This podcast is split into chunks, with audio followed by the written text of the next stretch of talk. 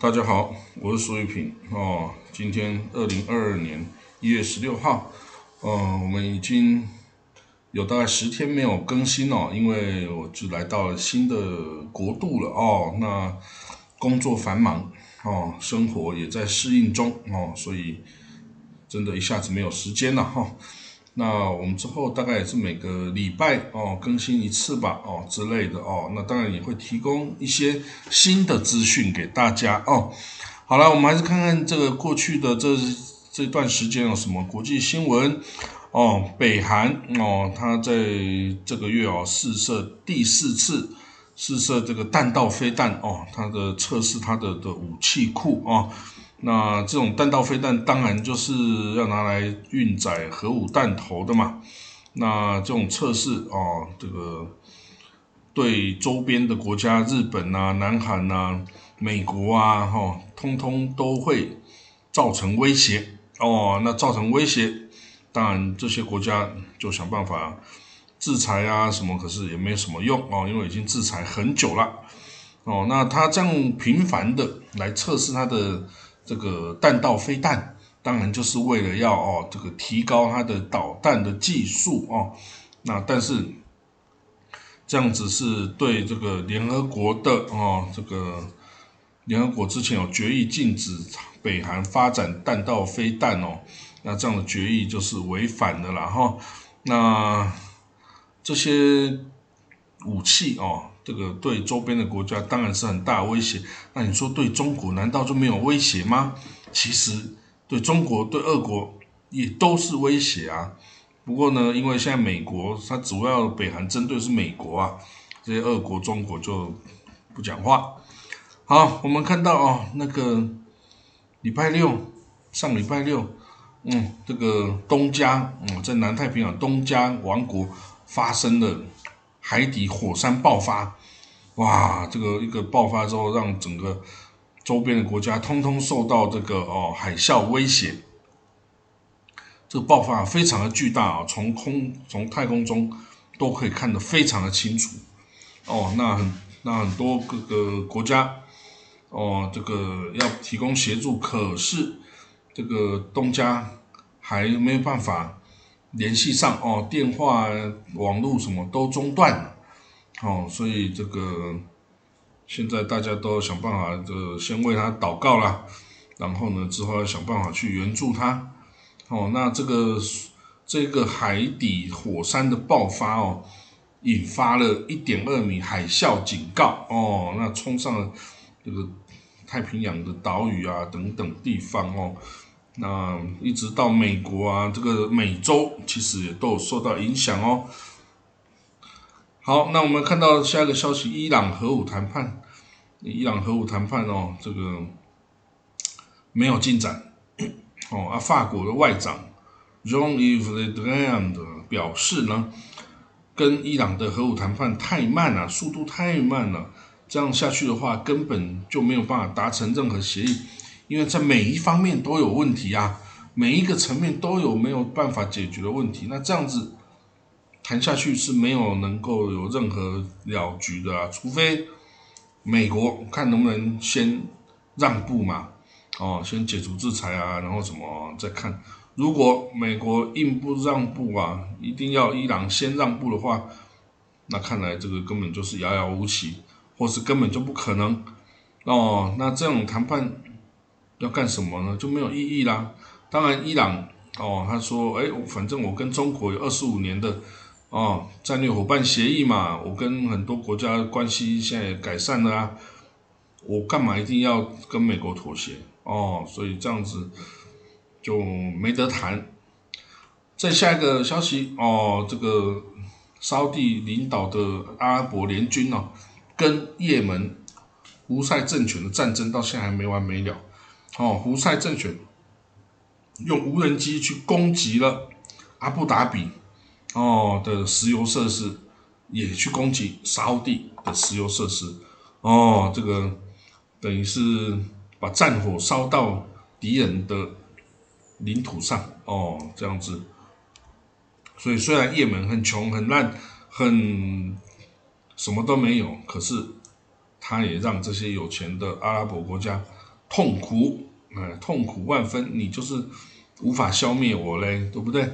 好了，另外一个也是这个 fail state 哦，一个失败国家的黎巴嫩，哦，也是什么都没有啊，这个国家已经瘫痪很久了。现在，哎，他的敌人以色列，哦，说啊，我愿意输出这个经过约旦啊，向黎巴嫩提供天然气 gas，哦，这样让人民可以拿来煮饭用嘛，至少可以拿来煮饭。啊，现在呢这样子，但是这个做法是不是真的好呢？因为你这样就会牵涉到会不会资敌呀？啊，会不会资敌呀？还有呢，会不会这些利益到时候会被珍珠党拿去哦？等等哈，那这个有欠考量吧？但是呢，哎，可以赚钱呐，可以赚钱呐，哦，战略物资管它的对不对？你可以赚钱就做啦。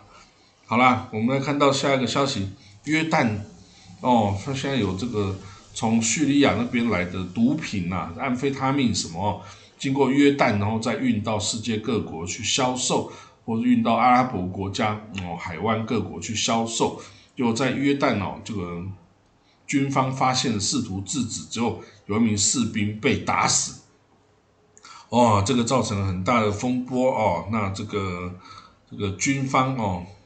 约旦军方说，这些走私客哦逃回叙利亚，然后呢，这个军方缴获了大量的毒品哦，那所以呢，这个军方说我们要全力的这个打击任何渗透我们约旦边界的气毒哦，保卫国家安全哦。那这个毒品这是真糟糕的东西哈，绝对不可以让它出现哦。对，那叙利亚。哦，这个叙利亚，因为跟这个约叙利亚跟约旦啊，其实也很近，有共同的边界啊。然后呢，很多共同的家族啊，共同的这个亲族啊，哦，部落啊，都有联系的哦。所以这个这个通过边界还挺容易的哦。所以这个，但是因为哈叙利亚太太混乱了哦，大家还是。不太敢哦去，然后叙利亚有一堆难民也是还待在这个哦约旦的难民营里面呢，哦那能不能回家，真的天知道哦。所以呢，这个两国之间的关系啊是还挺微妙的，然后那这种毒品的贸易起来哦真的是很奇怪啊。但是阿塞德政府也得要赚钱呐，不然怎么办去维持呢？好，我们看到下一个哦，这个利利比亚哦，这个陷入内战很久啊。阿伯之春杀了格达费之后啊，两这个以利比亚国内后来就陷入两方的这个内战哦，两个阵营的内战。那两个阵营呢，现在哦，诶，都派人来以色列啊，想要跟以色列这个塔拉好关系哦，然后来对付对方吧。哦，所以这个哈夫塔这个一个。一个军阀势力哦的这个飞机，私人飞机啊，降落在以色列哦哦，那这个是发生什么事？是不是他要支持以色列，然后从以色列这边拿到军火呢？等等哈，那到底怎么样？这个我们还不清楚啊。但是哦，就可以看到这个利比亚也许哦，未来有机会跟以色列关系正常化哦，不管是哪一方哦。似乎都有这个意图哦，那当然，这个本来哦，去年二零二一年十二月要举行的利比亚大选已经被推迟哈，到底什么时候会举行？